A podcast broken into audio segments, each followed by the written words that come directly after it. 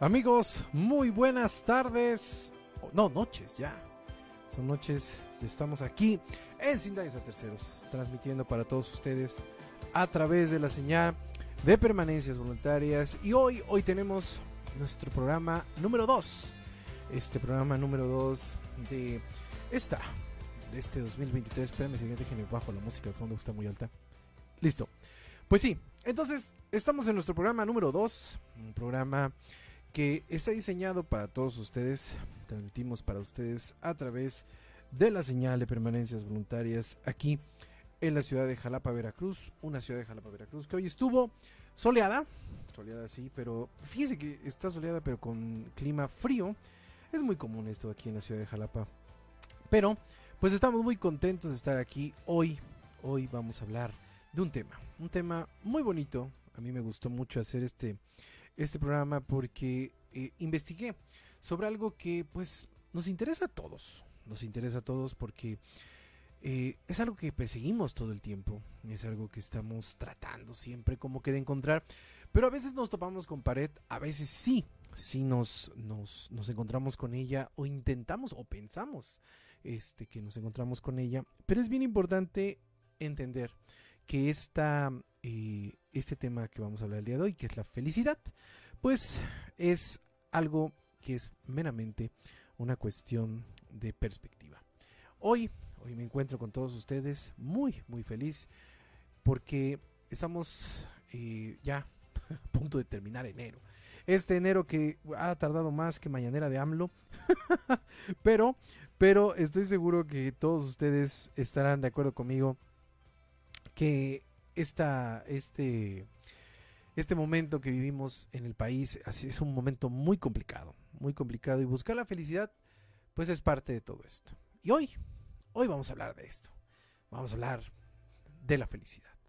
Mi nombre es Ede López. Bienvenidos a Sin Daños a Terceros. Comenzamos.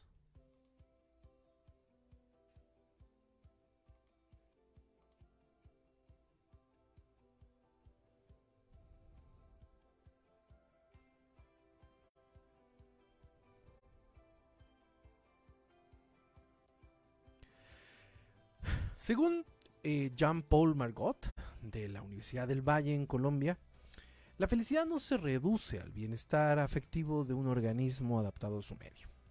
Por lo tanto, el hombre debe reflexionar para construir su vida según ciertos valores. No puede desatender ni su libertad ni su responsabilidad ante el compromiso voluntario de su acción. Ser feliz supone que el hombre sea capaz de lograr un equilibrio que supere sus contradicciones y sus conflictos. Si el hombre quiere ser feliz, no debe olvidar que la felicidad es el resultado de una conquista, primero sobre él mismo y luego sobre un mundo en el que debe tener en cuenta no solamente las fuerzas naturales, sino también las de los demás hombres. Entonces, ¿por qué buscamos la felicidad? La felicidad es el bien supremo, o un fin que el cual perseguimos. Es aquello que no se busca para alcanzar otra cosa, sino que es apetecible, siempre por sí mismo y jamás por otra cosa. Parece que la felicidad se convierte en ese deseo intangible de sentirnos plenos y llenos, ya que escogemos siempre por encima de todo este sentimiento, es decir, por sí misma y nunca por otra cosa. Esto a diferencia, por ejemplo, del honor, la riqueza, el placer, que se escogen deseando encontrar en ellas la felicidad. Por lo tanto, la autosuficiencia, lo, autosuficientemente feliz, es aquel que se torna amable con la vida. Y eso, eso también es felicidad. Según la revista Psychology Today, asegura que cada individuo tiene una experiencia única en la vida. Pero en promedio, la felicidad sigue siendo una trayectoria particular. La satisfacción con la que la vida tiende a comenzar a ser bastante alta, la felicidad, tiende a bajar en la edad adulta hasta la edad mediana, y luego subir de nuevo, y luego volver a bajar. Las relaciones, el empleo, las finanzas juegan un papel en donde la felicidad fluye todo, todo el tiempo. Por ejemplo, La gente a menudo se preocupa de que la felicidad disminuya con la edad. Pero en realidad, en realidad este no es el caso. Según el estudio de Do Human Software and Psychology Low My Life, Two Approaches in Seven Datasets, publicado por el National Bureau, of Economic Research, asegura que existe una ligera caída general en la felicidad entre los 20 y los 70 años. En una escala del 1 al 10, la satisfacción promedio con la vida es de 5.8 a 5.4. La curva de la felicidad se refiere a la trayectoria que la felicidad tiende a seguir a medida que envejecemos. Las personas comienzan a ser felices más o menos por ahí alrededor de los 18 años. Su felicidad comienza a disminuir alcanzando un punto muy bajo en sus 40. Y después, en los 50, la felicidad comienza de nuevo a aumentar de una forma muy interesante. Esta curva de felicidad en forma de U ha surgido consistentemente en grandes estudios sociales occidentales. Las encuestas del, estudio preguntaron por la felicidad según sus diferentes formas. Algunas, algunas centran todo este estudio en la satisfacción. El estudio revela que los humanos experimentan una baja psicología durante la Edad Media. Las causas exactas de esto no están del todo claras, pero una explicación común es que en ciertos países desarrollados, esa edad media es un tiempo particularmente estresante. Alrededor de los 50 años se está usualmente en el punto más alto de las carreras, con todo y los dolores de cabeza que eso conlleva. Muchos, muchos ya están lidiando con hijos adolescentes. Pero, ¿se puede ser feliz todo el tiempo? Los seres humanos podemos ser felices todo el tiempo. No somos como animalitos que movemos la cola ante la mínima reacción. Algunos sí, otros no. Pero nosotros nos guiamos por dos tipos de engaños llamados pasado y futuro. Según el profesor de Psicología Social y de la Evolución Frank McAndrew, dice que por un lado, tendemos a recordar más vívidamente las malas experiencias. Esto es un mecanismo de defensa y aprendizaje para evitar lo que nos hizo daño. Pero también al mismo tiempo, tendemos a pensar que el pasado siempre fue mejor, porque distorsionamos los recuerdos. Es un fenómeno llamado memoria ilusoria, que nos lleva a adornar y confundir recuerdos para hacernos mejores de lo que realmente vivimos.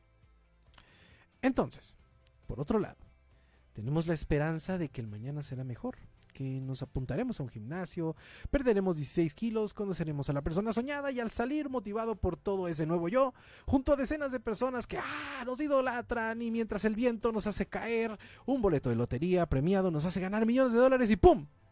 La vida está solucionada. ¿No?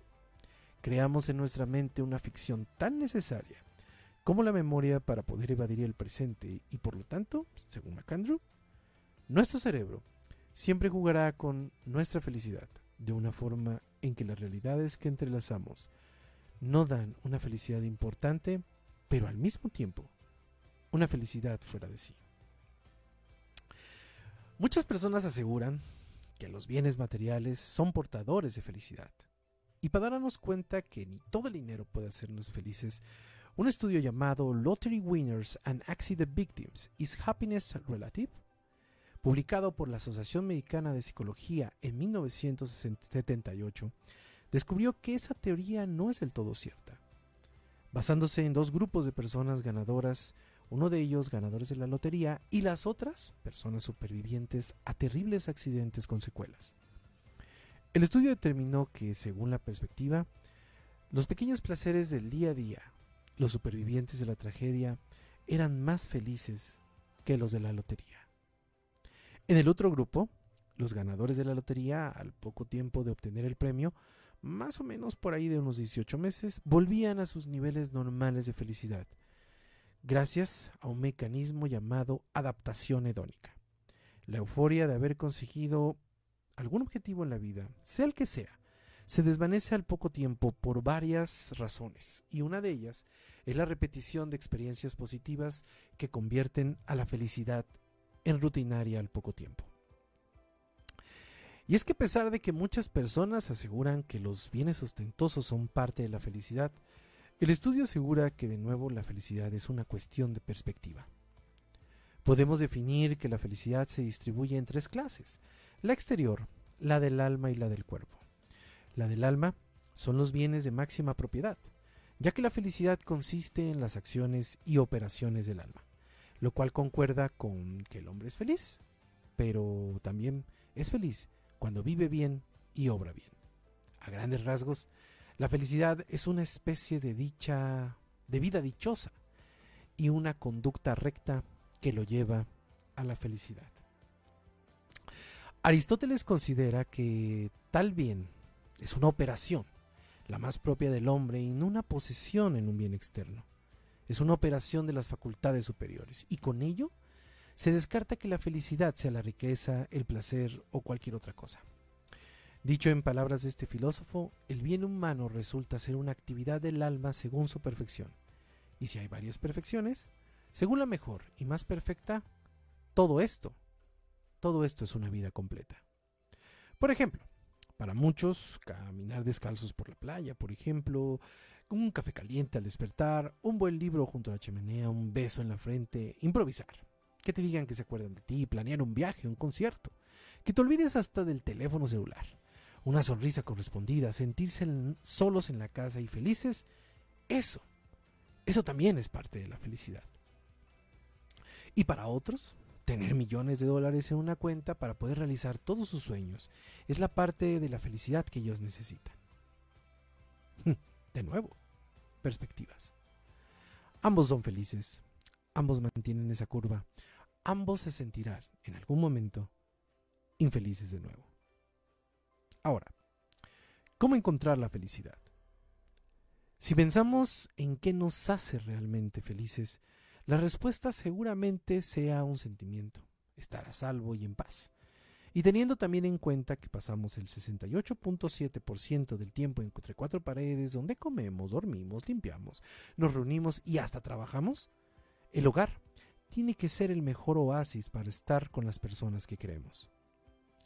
La tesis expuesta por Mark Wicking director ejecutivo del Instituto para la Búsqueda de la Felicidad de Copenhague e investigador en la base de datos mundial de la felicidad y autor del éxito Hije, el arte de encontrar la felicidad en las pequeñas cosas, proporciona consejos simples, basados en tradiciones de su país, para crear una atmósfera acogedora en tu hogar, donde podrás, según ciertas pautas, y sin importar las dimensiones de la vivienda o el presupuesto, decorar tu espacio para ser feliz.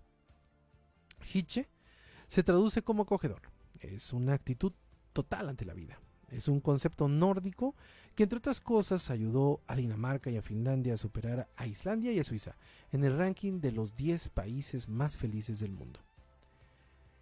Wiki dice, diseñar tu hogar a forma de Hije es imaginar qué actividades pueden desarrollarse en él que tengan un efecto positivo en tu bienestar y después darle una forma al espacio donde vives y conseguir que eso suceda. Entonces, según un nuevo estudio de este Instituto de la Felicidad,